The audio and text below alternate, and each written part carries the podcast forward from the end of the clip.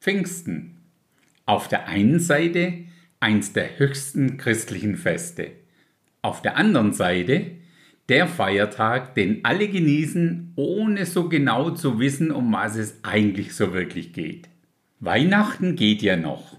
Ostern wird schon schwierig und bei Pfingsten sind dann doch die meisten raus. Und wenn dann noch eine Waschmaschine dazu kommt, dann wird's ja richtig komplex. Aber keine Angst, der Sinful Podcast hat sich ja auf die Fahne geschrieben, authentisch und verständlich. Dem wollen wir natürlich auch in dieser Episode gerecht werden.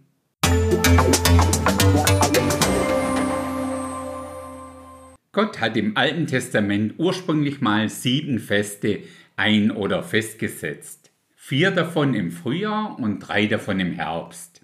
Diese ganzen sieben Feste sind bestimmt auch mal eine ganz eigene Episode wert.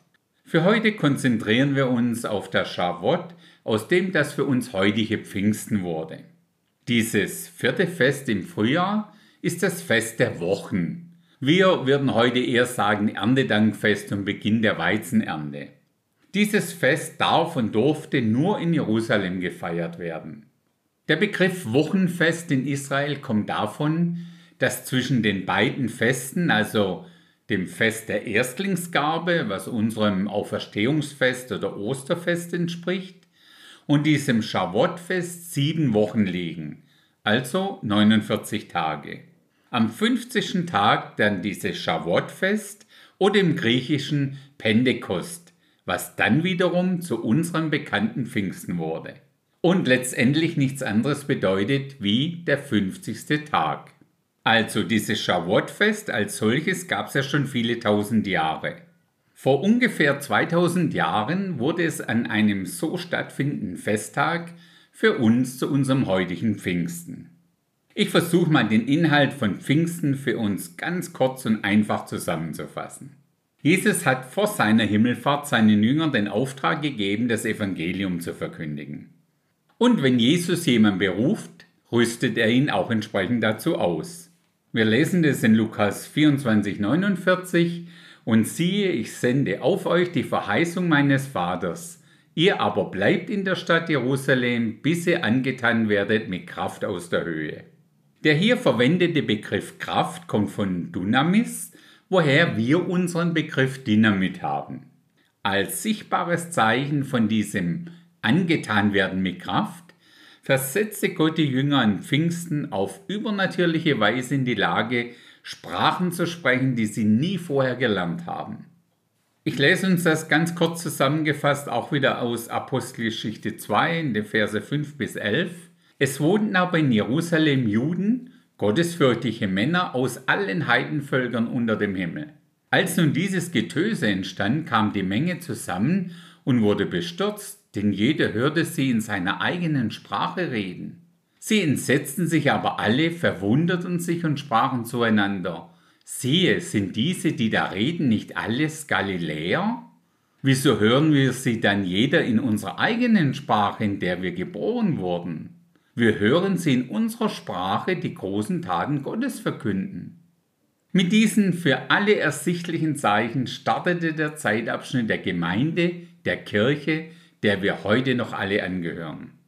Über diese neu gegründete Kirche an Pfingsten, über diese Gemeinde, hat Jesus übrigens gesagt in Matthäus 16, Vers 18, und ich sage dir auch, du bist Petrus, und auf diesen Felsen will ich meine Gemeinde bauen, und die Pforten des Totenreichs sollen sie nicht überwältigen.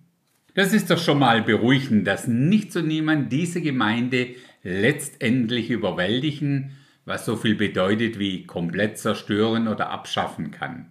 Auch nicht die moderne AI oder sonstige künstliche oder menschliche Intelligenz. Was natürlich auf der anderen Seite nicht heißt, dass es Satan nicht mit aller Gewalt versucht. Das fängt ja schon bei dem Inhalt von diesem Bibelvers an. Die katholische Kirche meint bis heute, dass Jesus sagte, er will seine Gemeinde auf Petrus bauen, und daraus leiten sie dann die Position ihres Papstes ab. Was der Vers im Kontext gesehen wirklich gesagt hat, ist eigentlich ein Wortspiel. Petrus bedeutet so viel wie kleiner Fels oder Stein. Jesus selbst ist der große Felsen, auf dem diese Gemeinde gebaut wird. Das heißt jetzt für uns, es gibt seit Pfingsten nicht nur Israel auf der einen Seite als Gottes Flagship Nation, sondern auch noch die Kirche, die Gemeinde. Keine von beiden ersetzt die andere. Die beiden laufen mehr oder weniger parallel. Vielleicht denkst du, ja, und was ist das Problem damit? Gut, dass du fragst. Ein Problem, das immer wieder daraus resultiert, ist eine gewisse Verwirrung, wenn wir Bibel lesen. Von wem ist da im Text die Rede? Vom Volk Israel oder von der Gemeinde? Denn ja, je nachdem hat es ja dann seine Bedeutung für uns oder für Israel oder natürlich auch für beide. Damit kommt dann an der Stelle auch die Waschmaschine ins Spiel. Stell dir vor, du bist noch unerfahren und kaufst dir eine Waschmaschine. Du nimmst dir die Bedienungsanleitung zur Hand und liest, dass es da ein Programm gibt mit 95 Grad und 1400 Umdrehungen beim Schleudern.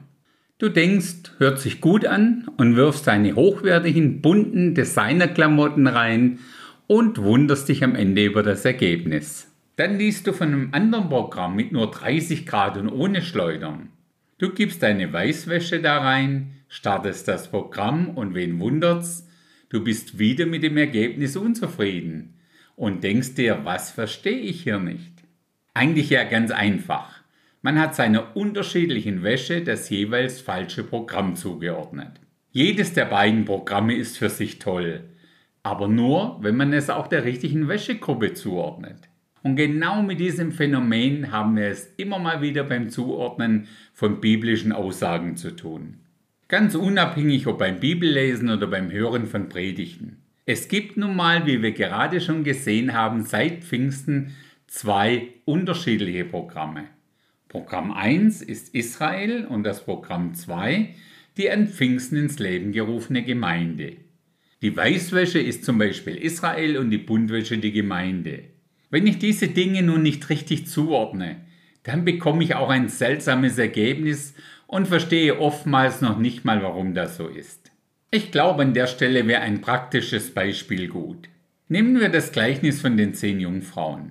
Fünf kluge, fünf törichte, ich glaube, das kennt jeder. Viele und ich glaube fast die meisten ordnen dieses Gleichnis dem Programm Gemeinde und Entrückung zu.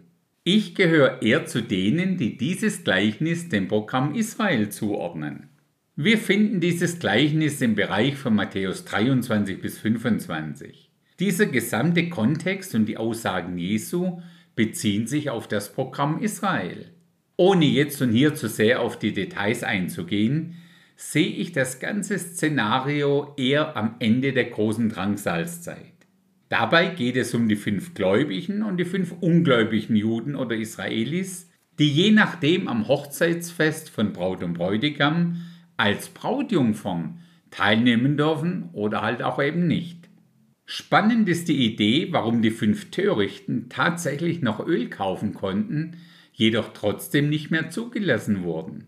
Kann das damit zusammenhängen, dass dieses Kaufen von Öl in der zweiten Hälfte und damit am Ende der großen Drangsalzzeit stattgefunden hat? In Offenbarung lesen wir ja, dass in diesem Zeitfenster niemand kaufen oder verkaufen kann, ohne das Zeichen des Antichristen auf der Stirn oder der rechten Hand zu haben. Kein Wunder, dass sie damit nicht mehr zugelassen wurden. Wie gesagt, für mich ist das die plausibelste Erklärung dieses Gleichnisses in absoluter Kurzform. Wenn du es für dich weiterhin auf die Entrückung beziehst, kommen wir beide übrigens trotzdem in Himmel. Und doch denke ich, je besser es uns gelingt, die Dinge richtig zuzuordnen, je besser verstehen wir sie. Das nimmt uns dann auch an der einen oder anderen Stelle den unnötigen Druck von Aussagen, die sich vielleicht gar nicht auf uns beziehen. Ich brauche zum Beispiel keine Angst haben, dass ich als sogenannte Braut Christi im entscheidenden Moment zu wenig Öl habe. Diese Verse sind ja an die Juden in der Endzeit gerichtet. Also für mich ist und bleibt Pfingsten eins der herausragendsten Feste mit richtig viel Tiefgang. In diesem Sinne, bis zum nächsten Mal.